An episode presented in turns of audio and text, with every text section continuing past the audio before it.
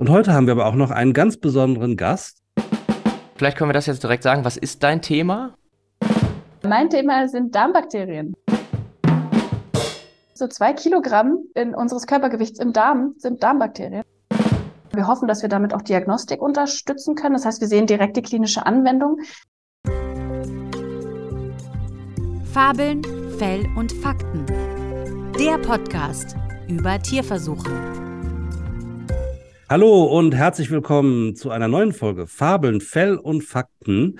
Der Podcast, in dem wir über Tierversuche reden, jedenfalls hauptsächlich. Und wir, das sind wie immer Dr. Roman Stilling, Neurowissenschaftler und Referent bei Tierversuche Verstehen aus Münster. Hallo Roman. Hallo Johannes. Ich bin Johannes Beckers. Ich bin Wissenschaftler am Helmholtz Munich und Professor für Genetik an der TU München. Und heute haben wir aber auch noch einen ganz besonderen Gast, nämlich die Lisa Buzinski. Die Lisa ist Forscherin am Deutschen Rheuma Forschungszentrum in Berlin, arbeitet da über das Mikrobiom. Also Mikrobiom wird heute ein Thema sein. Sie ist auch die deutsche Meisterin im Science Slam in Hamburg 2022. Dazu nochmal herzlichen Glückwunsch. Also Kommunikation wird auch ein Thema sein. Hallo Lisa. Ja, hallo, vielen Dank. Ja, hi. Vielen Dank, Hallo, dass ich Lisa. bei euch sein darf. Ja, wir freuen uns, dass du dir die Zeit nimmst. Lisa, habe ich dich so richtig vorgestellt? Willst du noch was hinzufügen? Eigentlich nicht. Ich bin ganz froh, dass nicht das Wort Immunologin gefallen ist, weil ich werde oft als Immunologin bezeichnet. Ich bin aber Biotechnologin und ich bestehe da auch so ein bisschen drauf, weil ich Okay. habe zu wenig Ahnung von Immunologie. Ich weiß immer alles nur ein bisschen. Okay. Ah, okay. Ja, das ist, das ist interessant. Äh, wenn man, wenn man über Infektionskrankheiten oder über äh, irgendwas mit dem Immunsystem arbeitet, dann äh, ist man immer Immunologe oder Immunologin. Ja, absolut. Das geht sehr schnell. Okay, ja, also ähm, lass uns doch vielleicht direkt mit dem, mit dem aktuellsten anfangen. Und zwar äh, im Dezember war das, glaube ich, ne? Hast du die deutsche Science Slam Meisterschaft gewonnen. Wie, Ja. wie, wie, wie funktioniert das? Wie wird man Science Slam Meisterin? Ich habe kein Rezept, äh, wie man das wird. Äh, mein Rezept war wahrscheinlich sehr viel Spaß zu haben und richtig zu genießen, die ganzen Leute kennenzulernen, auf einer Bühne zu stehen und über das zu reden, was man den ganzen Tag oder auch schon mehrere Jahre lang hoffentlich mit Begeisterung macht, und zwar Wissenschaft. Aber es gibt, glaube ich, kein allgemein Patentrezept, welches man jetzt kopieren und nachmachen kann. Es ist eine sehr persönliche Sache, wie man seinen Vortrag dort gestaltet. Genau. Klar. Äh, Wie bist du denn zum Science Slam gekommen? Also ich darf das vielleicht sagen, dass der Vortrag wirklich ganz hervorragend ist. Man kann sich den bei YouTube äh, anschauen. Ja, der ist wirklich gut. Und ich darf das auch deswegen sagen, weil ich selbst schon auf einer Science Slam Bühne gestanden habe, aber äh, Cool. bis zur Meisterschaft habe ich es nie geschafft. Von daher äh, bin ich da doppelt beeindruckt. Ähm, äh, und wir verlinken den Vortrag natürlich äh, herzlich gerne in den, in den Show Notes. Also ich weiß von mir selber, wie ich zum Science Slam gekommen bin und deswegen interessiert es mich brennend, wie du das äh, gesehen hast, wie, wie dein Weg war. Ich, ich hoffe, ich darf das dann zurückfragen. Ähm, bei mir war das so, äh, ich äh, habe im Bachelor in einer Firma gearbeitet und äh, war so das Küken dieser Firma. Und im, immer im ersten Montag im Monat sind wir zum Science Slam gegangen in Berlin. Das war damals noch im SO36, so ein bisschen so, so eine Bar-Atmosphäre. Und dann stehen da halt coole Menschen auf der Bühne und erzählen über ihre Wissenschaft. Und ich war bis dahin noch so ein bisschen der Auffassung, oh Mann, ich habe mich für ein Studienfach entschieden, was vielleicht relativ doll, naja, abseits aller anderen stattfindet und man wird so sehr schnell verurteilt für sehr nerdiges Verhalten möglicherweise und äh, dass man eigentlich keine Menschen hat und keinen um sich herum und auch keinen Spaß. Und dann waren halt diese Leute dort auf der Bühne und ich dachte, das ist, glaube ich, das perfekte Konzept für mich, meine doch relativ kommunikative Art mit meiner Leidenschaft für Wissenschaft zu verbinden, ohne viel Planung und, und ohne viel Regeln einfach zu erzählen, was mir in den Sinn kommt zu dem, was ich gern mache. Und ja, dann hat es noch fairerweise noch drei Jahre gedauert, bis ich mich wirklich getraut habe. Habe ich davor alle Leute so genervt und immer gesagt, ich würde gern mal einen Science Slam machen. Und dann haben die mich irgendwann geschickt, weil die sich das nicht mehr anhören konnten. Dieses Ich würde, hätte, sollte mal. Ja, und dann ging es äh, irgendwie doch relativ gut. Und hast du dann erstmal auf einer kleineren Bühne geübt oder ging das gleich zur deutschen Meisterschaft? Wie ist da, oder wird man da angemeldet? Wird man nominiert oder wie geht das? Ja, nee, also angefangen habe ich äh, in, in einem sehr kleinen Rahmen auf einer Konferenz, die nur für Promovierende war. Ah, Das war okay. so mein erster Test. Und dann äh, bin ich direkt in die Corona-Krise geschlittert und habe sehr viel erstmal ohne Publikum gemacht. Und ich weiß gar nicht, ob das gut oder schlecht war, aber zumindestens konnte ich erstmal wenig Ablehnung erfahren, sagen wir mal so. Weil eine Kamera, eine Kamera findet einen ja nicht doof.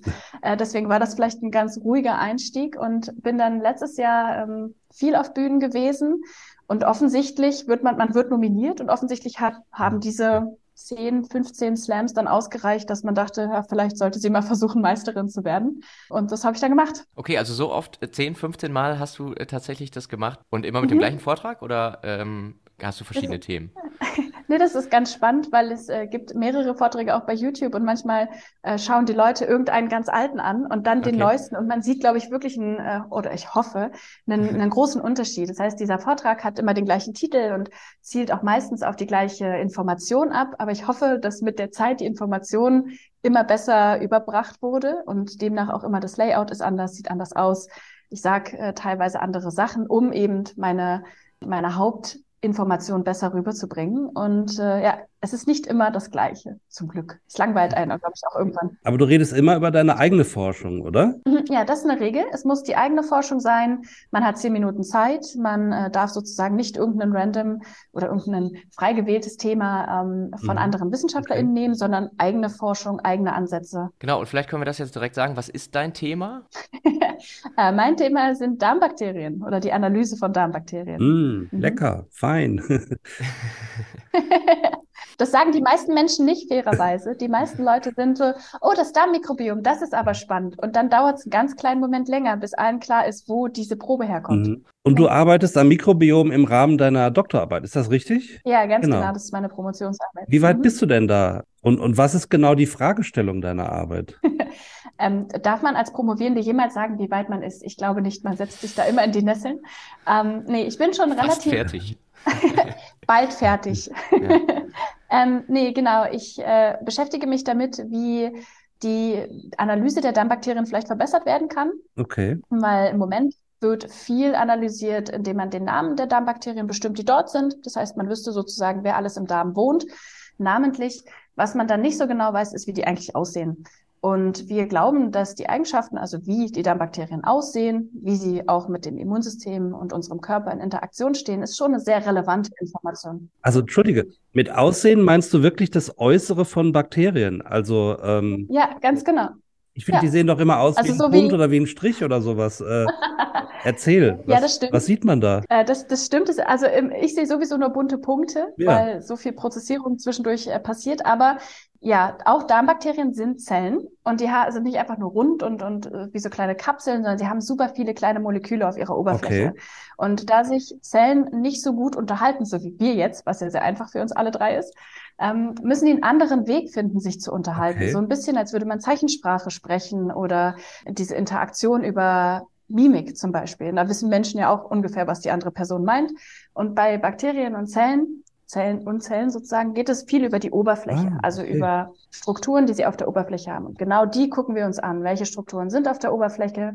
Äh, sind es Kommunikationsstrukturen? Äh, auf was weisen die hin? Und das meine ich mit Aussehen. Also ich gucke mir ah. tatsächlich so ein bisschen an, was haben die Bakterien so an? Sind es cool angezogene Bakterien. Ah, okay. ja, das ist super interessant. Habe ich noch nie so drüber nachgedacht. Also ich wusste natürlich, dass es Mikrobiom gibt und dass man da quasi so eine Bestandsaufnahme macht, meistens durch DNA-Sequenzierung. Schaut man, was sind denn mhm. alles für Bakterien da? Aber du gehst ja dann wirklich einen Schritt weiter und guckst, was erzählen die sich gerade untereinander so ungefähr, oder? Genau, das ist die Idee, weil man ja bisher noch nicht so gut verstehen kann, man weiß zwar, welche Bakterien da sein sollten und man weiß, in einer Krankheitssituation des Menschen sind dort andere Bakterien meistens vorhanden oder eine Veränderung in der Zusammensetzung.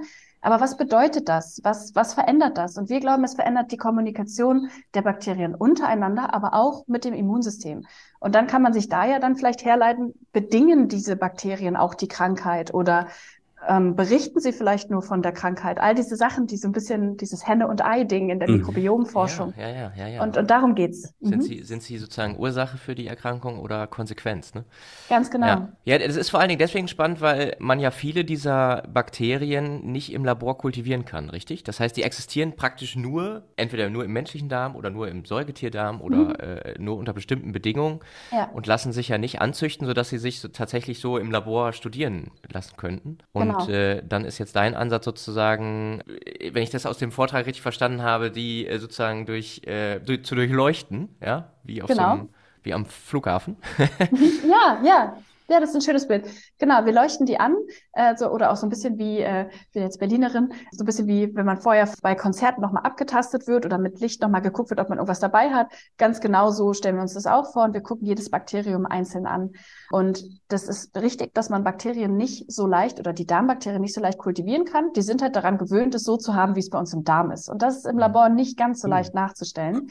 Deswegen ist unsere Methode genau wie die äh, Sequenzierungsmethode etwas, was man auf der Probe machen kann und man sieht sozusagen, was war da in dem Moment der Probennahme. Das heißt, man hat ein ungefähres Bild davon, wie es ausgesehen hat, ohne dass man es am Leben erhalten muss. Und das ist ein guter Ansatz, um zu schauen, wie die Zellen interagiert haben könnten, ohne dass man sie dann nochmal ähm, irgendwie kultivieren muss oder dass man versuchen muss, sie in der Komposition zu erhalten, wie sie sind, sondern man schaut einfach in den Zustand rein. Und arbeitest du dann an einer bestimmten Erkrankung oder fokussiert sich das, ich weiß nicht, auf bestimmte Patientengruppen oder sowas? Ja, äh, Deutsches Rheuma-Forschungszentrum. Ah, ja. ah, ja. Danke ja, für den ähm, Hinweis. Ähm, deswegen gar nicht böse gemeint, aber es, es, viele Leute können sich auch darüber äh, oder darunter unter dem Begriff Rheuma gar nicht so viel vorstellen. Wir denken da oft an unsere Großeltern und die Gelenkschmerzen. Genau, oder die, die steifen Finger. Und das ist aber nicht alles, was unter Rheuma zusammengefasst wird, sondern es sind chronisch entzündliche Erkrankungen. Das heißt, eine Erkrankung, in der die Entzündung, die Antwort des Immunsystems, die eigentlich gut ist, sozusagen zu lange anhält und vielleicht auch nicht mehr kontrolliert werden kann. Und dadurch entsteht Schaden.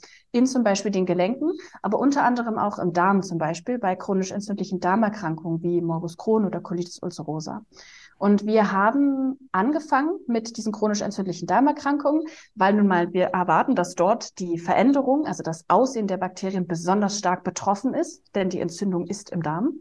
Und gerade weiten wir unsere Studienfelder aus und untersuchen tatsächlich rheumatoide Arthritis, ähm, aber auch Kinderrheuma und äh, verschiedene andere chronisch entzündliche Erkrankungen, wie zum Beispiel auch Lupus, und schauen, ob sich da die Veränderungen, mhm. die man auf genomischer Ebene, also auf Sequenzierebene, welche Bakterien sind da, mhm. welche nicht, schon mal gezeigt hat, ob wir auch sehen, dass die Bakterien, die dort vorhanden sind, anders aussehen und wir damit mehr Informationen zum Krankheitsverlauf oder zur Krankheitsentstehung liefern können. Ja, das ist, äh, ist, ist interessant, dass du das sagst, weil die meisten Menschen würden sich wahrscheinlich, okay, ja, Darmerkrankungen, das liegt irgendwie nahe, dass das was mit den Darmbakterien zu tun ja. hat, aber so Erkrankungen wie jetzt, äh, ja, äh, Rheumatoide Arthritis oder halt irgendwie Lupus oder so, da denkt man nicht direkt dran, mhm. ne? Ähm, das, das ist auch die, so ein bisschen, äh, und vielleicht teilst du das, diese, diese Faszination, die ich äh, damals hatte, als ich mit dem Mikrobiom zum ersten Mal in Kontakt gekommen bin weil, mal, weil ich irgendwie dachte, es ist einfach krass. Es, also es wird gerade irgendwie jede Woche eine neue Erkrankung, die, mit, äh, dem, ja. die man beim Menschen kennt, irgendwie mit dem Mikrobiom assoziiert. Ja, und mittlerweile mhm. ist es ja komplett explodiert. Es gibt eigentlich nichts mehr, was nicht irgendwie mit dem Mikrobiom assoziiert wird. Ja.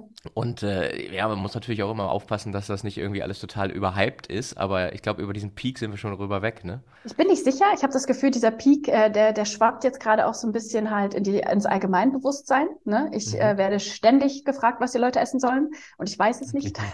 ja. aber ich teile deine Faszination ganz genau, diese, dieses Bewusstsein dafür, dass der Mensch ein Ökosystem ist und äh, mhm. dass wir sozusagen uns nicht nur alleine als menschlichen Körper betrachten sollten, sondern immer unter dem Einfluss Einfluss unserer Umwelt. Und damit ist nicht nur das Rauchen und das Sportmachen gemeint, äh, sondern im Zweifelsfall eben auch diese ganzen kleinen Bakterien.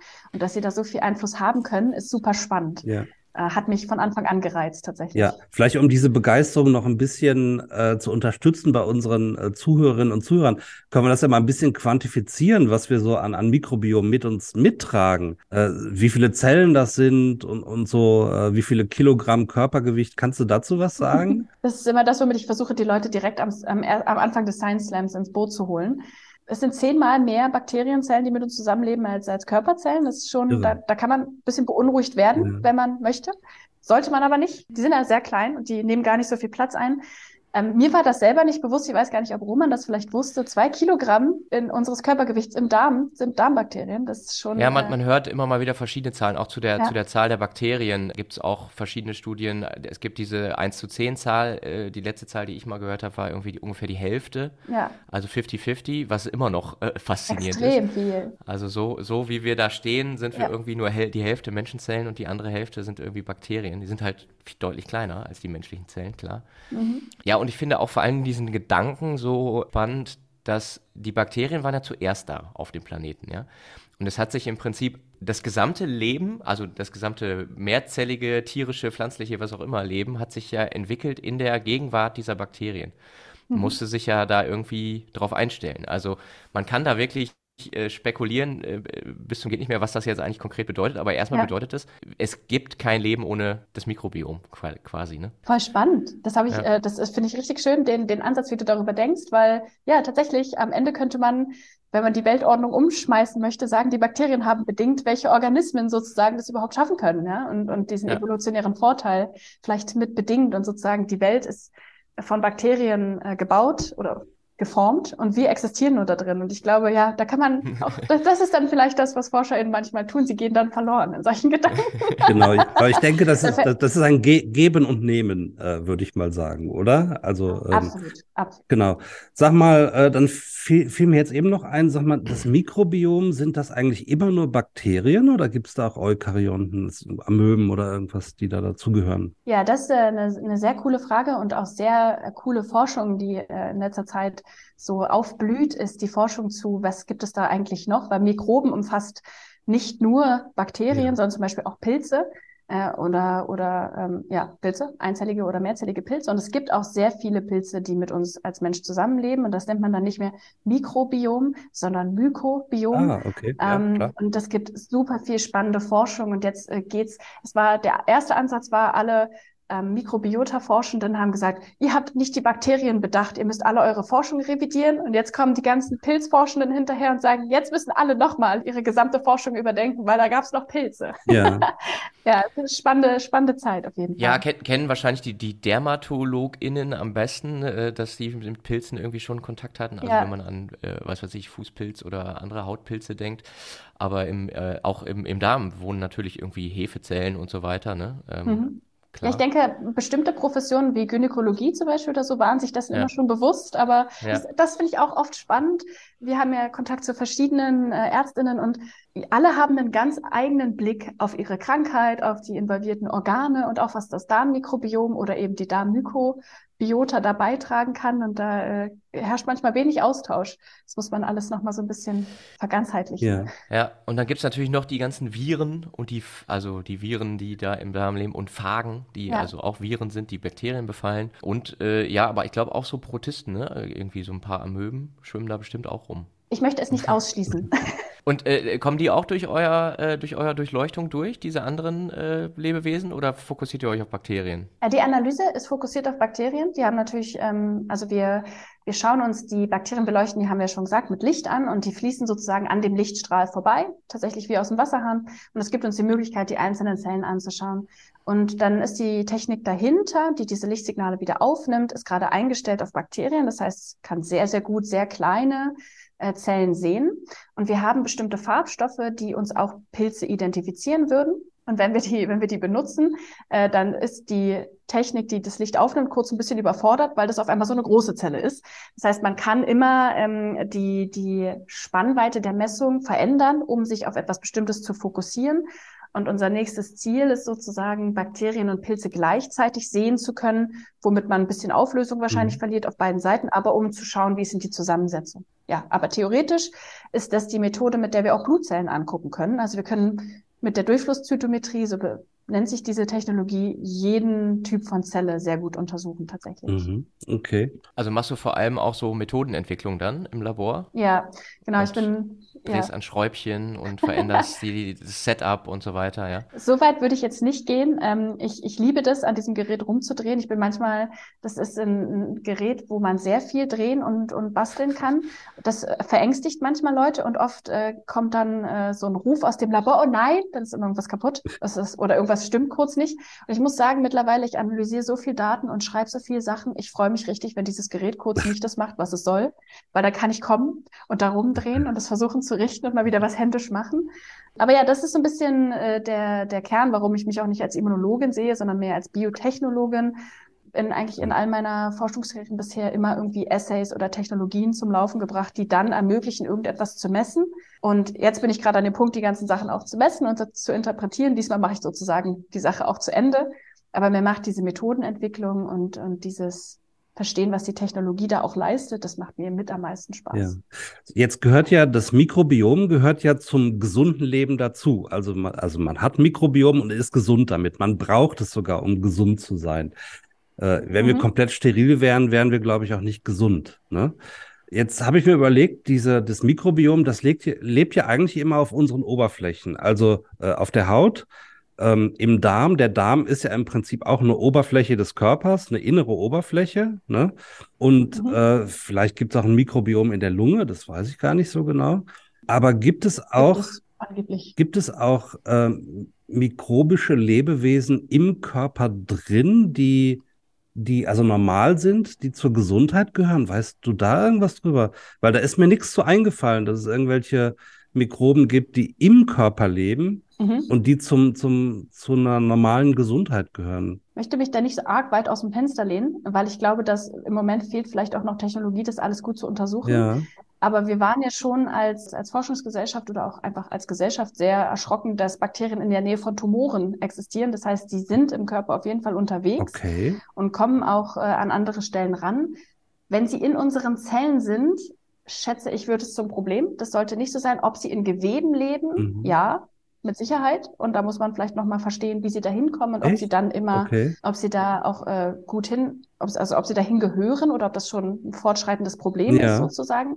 Aber die Idee, dass der menschliche Körper insgesamt steril ist, äh, ist sozusagen, kann man direkt abhaken. Okay, okay, ja, das ist interessant. Ich glaube, da wird es auch noch viele neue Sachen geben. Ja, Zukunft, äh, da, da, da, da, überschreitet man dann, glaube ich, direkt die Grenze zwischen eben halt äh, ja, Symbionten, die also sozusagen mit uns zusammenleben und jeder vom anderen profitiert und, und den Parasiten, die halt einfach ja. äh, sich da einnisten und äh, sozusagen Nährstoffe und, und äh, alles mögliche andere abzapfen. Äh, also Salmonellen zum Beispiel, wenn die in die Zellen eindringen, da gehören sie definitiv nicht hin. Genau, also, das ist dann eine ja, Krankheit. Ähm, ich hatte halt überlegt, ob es ja. irgendwelche, äh, wie soll ich jetzt sagen, ja, also symbiontische äh, Mikroorganismen gibt wirklich im Körper, die, die zur Gesundheit dazugehören. Da ist mir nichts zu eingefallen. Also ich, ich weiß, dass es, äh, fällt mir gerade ein, Johannes, ich weiß, dass es das bei Insekten gibt. Okay. Bei bestimmten Insekten gibt es äh, diese Wolbachia-Bakterien die absolut notwendig ah, sind, damit die sich auch überhaupt fortpflanzen ah, können, die Insekten. Also da, da gibt es noch eine viel engere Beziehung. Ich glaube, bei Menschen ist es eine Riesendebatte, ob es sozusagen im wie gesagt, also im, im, im Uterus, wenn da also sozusagen ein Kind wächst, ob im Fruchtwasser schon Bakterien mhm. schwimmen. Mhm. Da gibt's, also da habe ich schon verfolgt, irgendwie mal so über die Paper, da gibt's also immer wieder Leute, die das behaupten und sagen, wir können es nicht mehr äh, annehmen, dass das Fruchtwasser steril mhm. ist. Und dann gibt's immer wieder andere, die sagen, ja, aber das, was ihr da messt, sind eigentlich nur Verunreinigungen und äh, also riesenwissenschaftliche Debatte da in dem Bereich. Äh, und das zielt ja im Endeffekt genau auf die Frage. Ne? Also ab wann geht das eigentlich los mit der Besiedlung? Ne? Ist das ja. erst bei der Geburt äh, und äh, bei der Aufnahme der Muttermilch ja. und so weiter? Genau, aber dass es so viele offene Fragen gibt, das zeigt ja eben genau, dass das ein super interessantes äh, Forschungsgebiet ist. Ja, auch ein super dynamisches. Ne? Also mhm. Also gerade das, was Roman auch gerade nochmal gesagt hat, dieses, äh, äh, es gibt so viele Publikationen, wo man die liest und denkt, oh krass, okay. Und dann dauert es zwei Monate und dann kommt jemand und sagt, nee, das stimmt nicht. Sorry, das, das kann nicht sein. ne? Und das ist sehr viel technische Entwicklung, die zum einen das das bedingt. Ne? Wir sind uns technisch oft noch nicht sicher. Wir wissen nicht, ob wir auf die richtigen Sachen gucken. Aber das macht irgendwie auch Spaß, weil das Feld auch die Möglichkeit eröffnet, so jedenfalls empfinde ich das, sich gegenseitig nicht unbedingt äh, niederzumachen oder gegeneinander zu arbeiten, aber zu revidieren mhm. und zu überdenken, ob das, was man rausgefunden hat, auch für immer wahr sein kann. Mhm. Und das mhm. stimmt natürlich nicht. Wissenschaft entwickelt sich genau. und, und, läuft voran. Und ich finde, es ist ein Feld, in dem man das gerade schön sehen kann mhm. und schön dabei sein kann, dass äh, Wissenschaft sozusagen immer wieder auf Informationen, die vorangegangen sind, aufbaut, auch wenn die dann damit nicht mehr wahr sein sollten. Ja. Also oder eben nur eingeschränkt für bestimmte Fälle oder sowas. Ne? Ganz genau, genau ja. Ja. Mhm. ja, und was ich, was ich auch finde, was man daran extrem gut sehen kann, ist sozusagen, wie Erkenntnisse und Methodenentwicklung sich sozusagen schrittweise irgendwie mhm. abwechseln, weil wir brauchen immer ja. bessere Methoden, um neue Erkenntnisse ja. zu haben, die dann alte Erkenntnisse umwerfen. Und dann entwickelt man wieder neue Methoden, um jetzt diese Prozesse nochmal genauer anzuschauen. Und da bist du ja sozusagen direkt äh, äh mittendrin dabei. Es gibt ja die, die ersten äh, Ansätze, äh, ne, gibt es ja, also dieses, Johannes hat gerade gesagt, wir können nicht steril leben. Das stimmt nicht ganz, also bei Menschen weiß ich es nicht, aber es gibt na, äh, schon seit hunderten Jahr, von Jahren oder zumindest seit hundert Jahren irgendwie äh, Versuche, wo man tatsächlich Tiere steril hat aufwachsen lassen. Aber denen geht's ja. nicht richtig gut. Also ich habe ja so mit, mit, mit keimfreien Mäusen ja. gearbeitet. Ähm, die, die sind erstmal so von außen nicht wirklich von äh, anderen Mäusen zu unterscheiden. Die verhalten sich eigentlich ganz normal. Und die kann man dann auch wieder besiedeln äh, und dann kriegen die auch ein einigermaßen normales Mikrobiom irgendwann. Und auch das scheint denen nicht irgendwie große Probleme zu bereiten.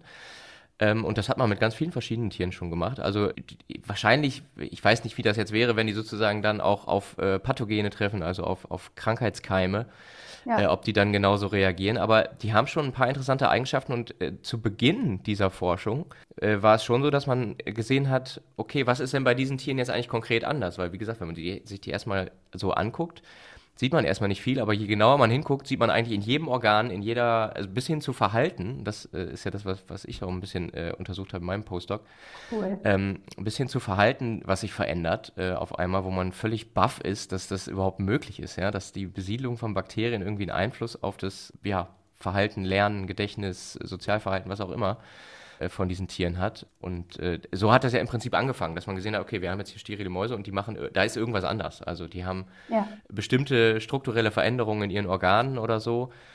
Ähm, und dann versucht man jetzt natürlich rauszufinden, warum ist das überhaupt so? Ja, was machen denn, was macht denn die Anwesenheit der Bakterien?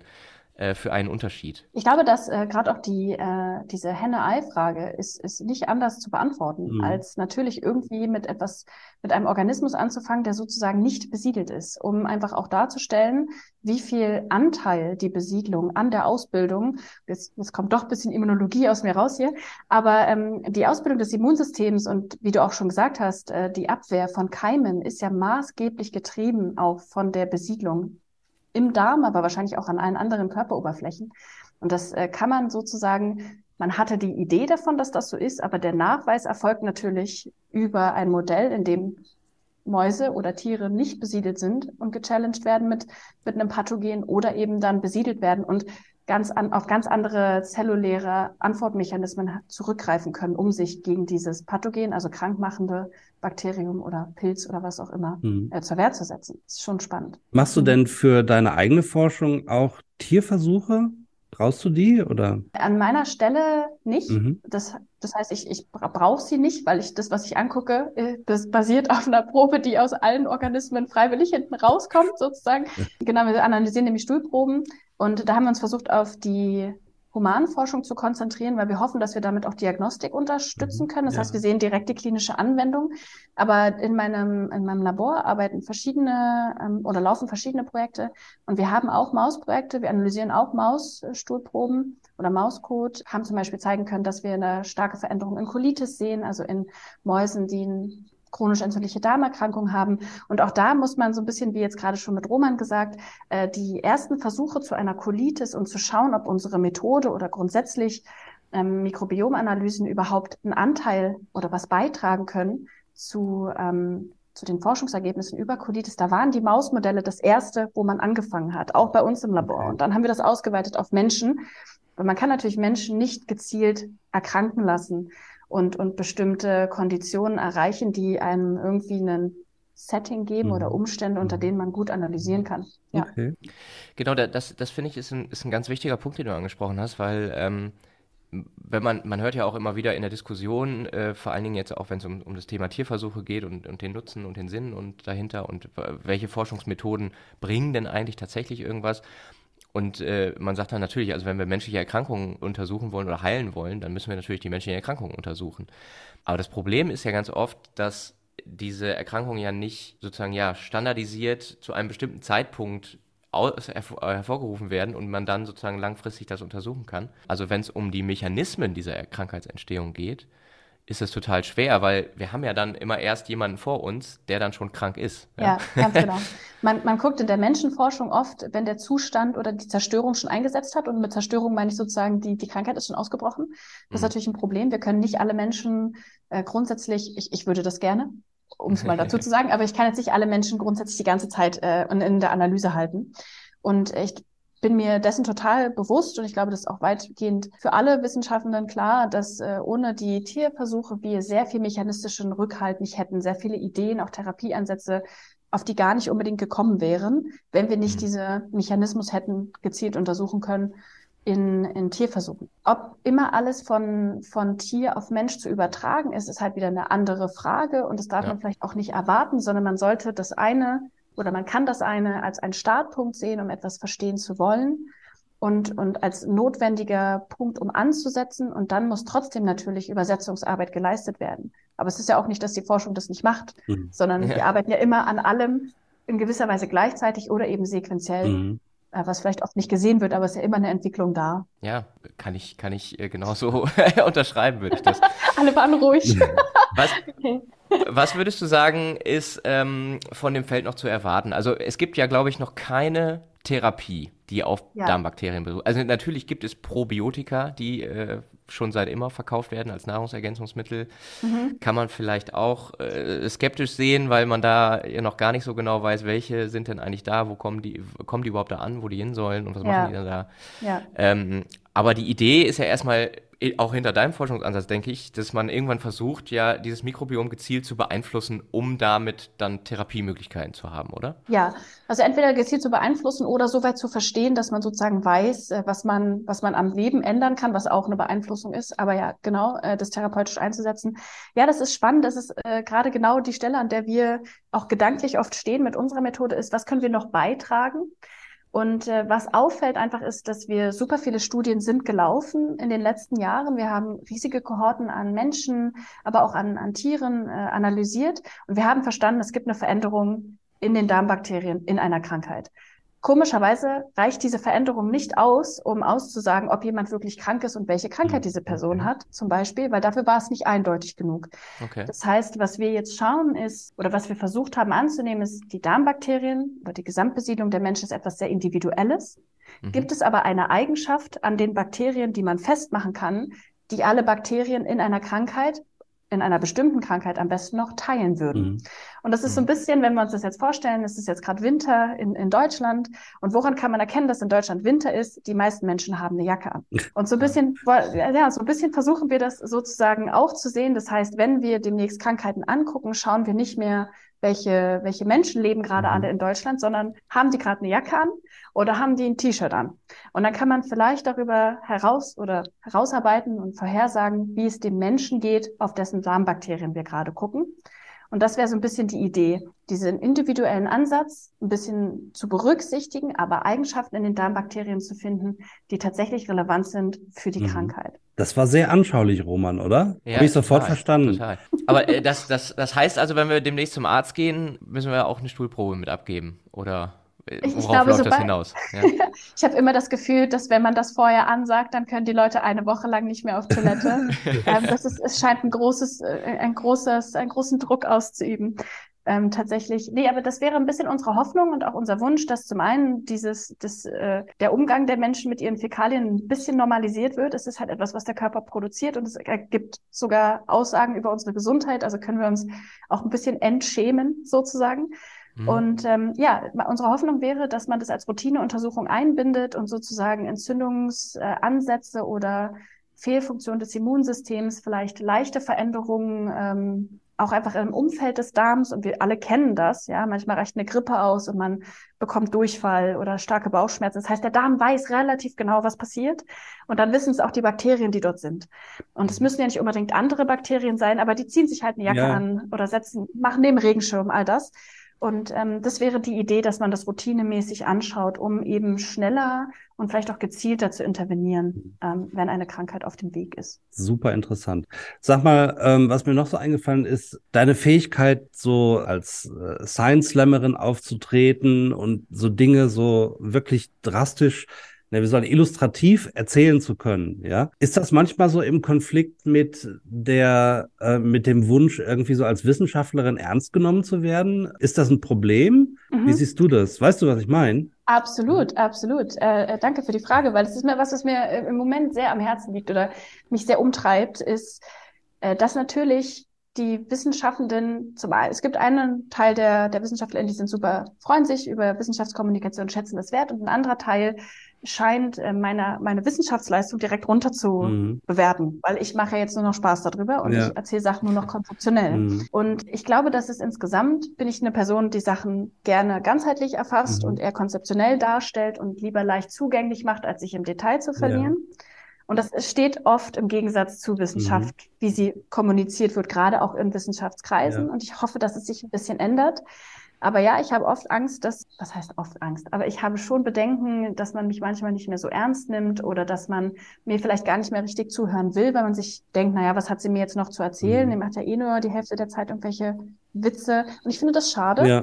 Ähm, mhm. weil ich glaube, dass eine, eine leichte Art, Wissenschaft zu transportieren und beim Kern zu bleiben, ist, ist eigentlich etwas, was wir uns alle ein bisschen aneignen könnten. Und die Details können wir doch untereinander in einem kleinen Meeting noch klären, wenn wir dann die Forschung wieder machen genau, wollen. Ja. Aber Konzepte zu vermitteln und Ideen zu verbreiten, dafür muss man jetzt ja nicht den Namen jedes Bakteriums äh, innerhalb von zehn Sekunden mhm. aussagen können. Ja, ja. Ja, ich bin da voll bei dir. Ich glaube, wenn man gut Wissenschaft kommunizieren kann, auch jemandem, der da nicht äh, voll im Feld ist und äh, total vom Fach ist, ist fällt es einem leichter, das, das Bigger Picture sozusagen äh, zu behalten und es hilft auch beim Grants-Schreiben mhm. letztendlich. Also, ja, glaube ich. Weil du, da muss man ja auch anderen Leuten was erklären und man kann nicht davon ausgehen, dass die, äh, die Fachgutachter genau das äh, jetzt kapieren, was man da eigentlich vorhat. Ja, ja und es ja, hilft also. vielleicht auch so ein bisschen mit ein bisschen Abstand auf die eigenen Dinge zu schauen, die man so macht. Ähm, das, das gelingt, glaube ich, manchen nicht mehr. Die sind dann so in ihrem in ihrem einen, einen Pathway drin, in dem sie analysieren, dass sie gar nicht mehr merken, was eigentlich die Fragestellung ist oder so. Ja,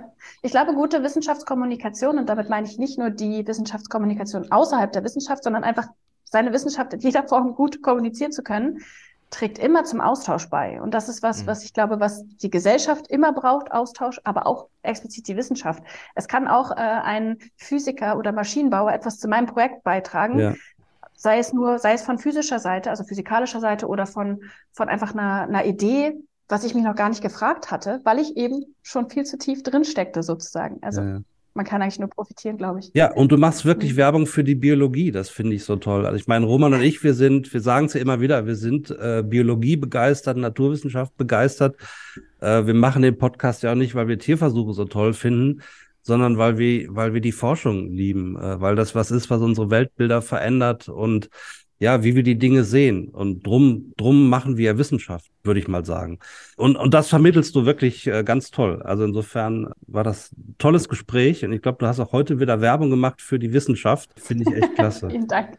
Ich danke, dass ihr das macht, weil ich glaube, das, was, was ihr hier äh, macht, ist einen Dialog zu eröffnen um ein Thema, um das sich viele drücken. Und das ist auch ein Teil hm. einer Verantwortung, die wir als hm. Wissenschaften, Wissenschaftende tragen müssen. Wir machen die Forschung, aber wir müssen sie auch erklären und wir müssen auch damit umgehen können, dass nicht immer alles Gold ist, was glänzt sozusagen ja. und dafür Worte finden und es gut darstellen können. Und ihr eröffnet diesen Dialog zu diesem wichtigen Thema. Also danke zurück. Ja.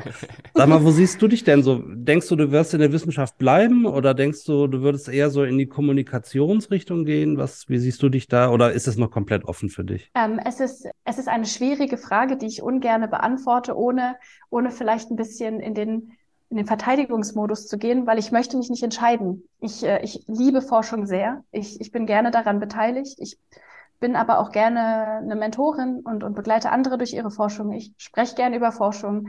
Ich kann mir vorstellen, was zu gründen und Sachen in die Anwendung tatsächlich zu übersetzen bis in, aufs industrielle Level. Und ich kann mich bisher noch nicht so richtig festmachen an einer Sache, sondern ich glaube, solange das geht und solange meine Energielevel das aushalten, wird es immer so, ein, so eine Mischung sein. Und ich, ich hoffe, dass vielleicht auch gezeigt werden kann, dass die Mischung auch geht und dass man davon profitiert, wenn man verschiedene Dinge kombiniert. Aber ja, als nächsten Schritt würde ich gerne noch einen Postdoc machen. Ja. Ein paar mehr Bakterien in anderen Krankheiten anschauen. Ha Hanna Dampf in allen Gassen. Aber ich denke, das ist eine sehr kluge Antwort, die du gegeben hast, weil es hängt ja auch viel oft von externen Faktoren ab, welche Gelegenheiten man hat, was sich gerade öffnet für einen und so. Äh, muss man halt mal schauen. Also darum finde ich das, äh, hast du das äh, super beantwortet gerade. Also da musst du gar nicht defensiv sein. Alles gut.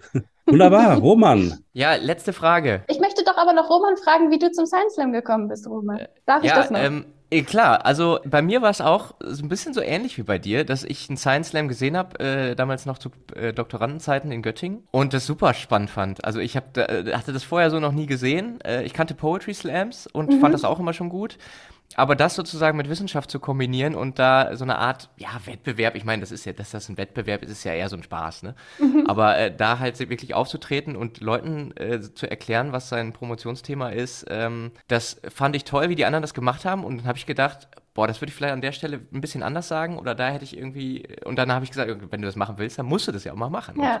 Habe mich dann wirklich mal da äh, auf die Bühne getraut und man muss ja sagen, kann man vielleicht an dieser Stelle auch nochmal ganz laut sagen, Science Slammer und Slammerinnen werden immer überall händeringend gesucht. Ja. Wenn man da einmal auf der Bühne war, kommt man eigentlich nicht wieder runter, weil man ständig von überall angefragt wird, äh, durch die Republik zu reisen. Und äh, ich hatte damit relativ äh, schnell dann auch Erfolg, also dass man halt so ein Science Slam dann gewonnen hat, in Anführungsstrichen, mhm. äh, weil das ja auch oft da nach Applausometer geht und wenn man dann viele Freunde hat in der Stadt, die dann da im Publikum sitzen, äh, fällt es einem leichter. Weil ähm, du so ähm, gut warst, Roman, weil du so gut warst. genau. Und ja, und bin dann irgendwie dabei geblieben und das hat mir, muss ich sagen, für meine Wissenschaft, für meine weitere Wissenschaft auch wirklich geholfen, da wirklich ein Thema auch äh, so darzustellen auch mhm. bei der, bei der weiteren Themenwahl. Also ich habe den Postdoc, glaube ich, nur gemacht, weil ich diesen Science Slam gemacht habe damals. Mega. Äh, weil ich mich dann mit dem Thema noch intensiver beschäftigt hatte und gesagt habe, okay, und da gibt es ja noch dieses ganze Mikrobiom. Mhm. Äh, das ist ja spannend. Äh, da muss ich jetzt mal rein. Und ähm, ich muss auch sagen, in, in, in Irland, äh, wo ich war in dem Labor, wurde das total gefördert. Also alles, was Outreach-Aktivitäten irgendwie angeht, wurde sehr groß geschrieben. Das war zu der Zeit, so 2014 rum, noch ein bisschen anders hier in Deutschland also so vor knapp zehn Jahren. Da, äh, heutzutage sieht man auch Wissenschaftskommunikation als wichtiger an. Aber ähm, total spannend. Das heißt, du würdest sagen, dass wenn man ins Ausland geht, kann man sozusagen diese Kommunikationsskills und seine, seinen Weg mitnehmen, wenn man, wenn man gut, eine gute Wahl fürs Labor hat, sozusagen. Absolut. Ja, ja. voll cool. Ich bin auch äh, da in dem Labor dann auch zu Twitter gekommen zum Beispiel. Und äh, oh. das ist genau das, was du gerade gesagt hast, der Austausch. Ne? Also wir haben, ich habe tatsächlich über Twitter einen Kooperationspartner gefunden und mit dem Paper zusammengeschrieben. Mega ich habe den vorher, also den, den anderen Wissenschaftler nie in echt gesehen. Mhm. Schön, das ist die, das ist die äh, positive Seite von Social Media und dem in Kontakt bleiben. Cool. Genau. Das wusste ich, das wusste ich auch nicht. Ich bin ja da auch noch äh, viel am, am Plan und manchmal unsicher. Kann ich jetzt, wenn ich jetzt in ein anderes Land gehe und denen sage, oh, ich habe hier Science Slam in Deutschland gemacht, denken die sich, du hast was gemacht? Warum? Aber vielleicht kann man den Skill doch mitnehmen und vielleicht ist es doch was, was man äh, weitermachen kann, ohne Angst zu haben, tatsächlich. Ja, das, das denke ich absolut. Cool. Es war dann in der Zeit auch, ähm, dass, das, äh, dass der Science Slam von Julia Enders total durch die Decke gegangen mhm. ist und auch ihr ja. Buch dann rausgekommen ist. Äh, ich weiß nicht, hat, kam das zu einer Zeit, wo dich das schon beeinflusst hat? Irgendwie? Roman, ich glaube, musst du kurz, musst du kurz erklären, wer das ist und worum es da geht. Ja, ja, ja, ach so, ja. Äh, äh, Julia Enders ist die Autorin des Buches Damen mit Charme. Äh, das kennen wahrscheinlich mhm, viele, genau. weil das mhm. ist wirklich ein internationaler Bestseller geworden. Die ist damit ja auch durch die Talkshows gegangen. Mittlerweile hat sie sich, glaube ich, ein bisschen aus der Öffentlichkeit zurückgezogen, aber die ist damit, äh, also die hat auch einen sehr lustigen Science Slam über, ja, Kacke, so hat sie selber auch beschrieben. Gemacht letztendlich und damit auch so ein bisschen zur Enttabuisierung dieses Themas beigetragen, was, du, was ja auch dein Anliegen zu sein scheint. Ähm, und deswegen frage ich, äh, ob, ob dich das irgendwie beeinflusst hat. ich muss sagen, dass mich im Moment, und das sage ich zurzeit auch oft, und das ist aber auch wirklich wahr, viele junge Frauen, die sich mit, mit Tabuthemen auf die Bühnen trauen, sei es Endometriose, sei es Kot, sei es äh, die Periode und das alles so ein bisschen in einer sehr charmanten, sympathischen, aber auch engagierten Art rüberbringen. Wie kann man davon nicht inspiriert sein? Also ja, natürlich. Ähm, Sie war mir am Anfang nicht besonders bewusst, weil ich war noch gar nicht so in diesem Darmthema drin. Ich habe am Anfang ein bisschen Mikrobiom eher für die Haut gemacht und Mikroben mhm. so ausgewertet äh, für, ob sie was produzieren können in, meiner Anfangszeit. Aber jetzt äh, werde ich sehr oft, darf ich mich manchmal sozusagen in ihren Schatten, und das tue ich auch gerne, in ihren Schatten stellen und sage immer, ach, das kennst du denn die Julia? Und ich kenne sie gar nicht, aber ich äh, freue mich, ihr sozusagen ein bisschen folgen zu können äh, auf ihrem Weg und bin to total beeindruckt, wie sie das gemacht hat. Auch dieses Buch zu schreiben, das muss eine eine krasse Herausforderung sein. Und das dann so das schön auch, ja. rüberzubringen und so viele Leute abzuholen, das ist eine Riesenleistung einfach.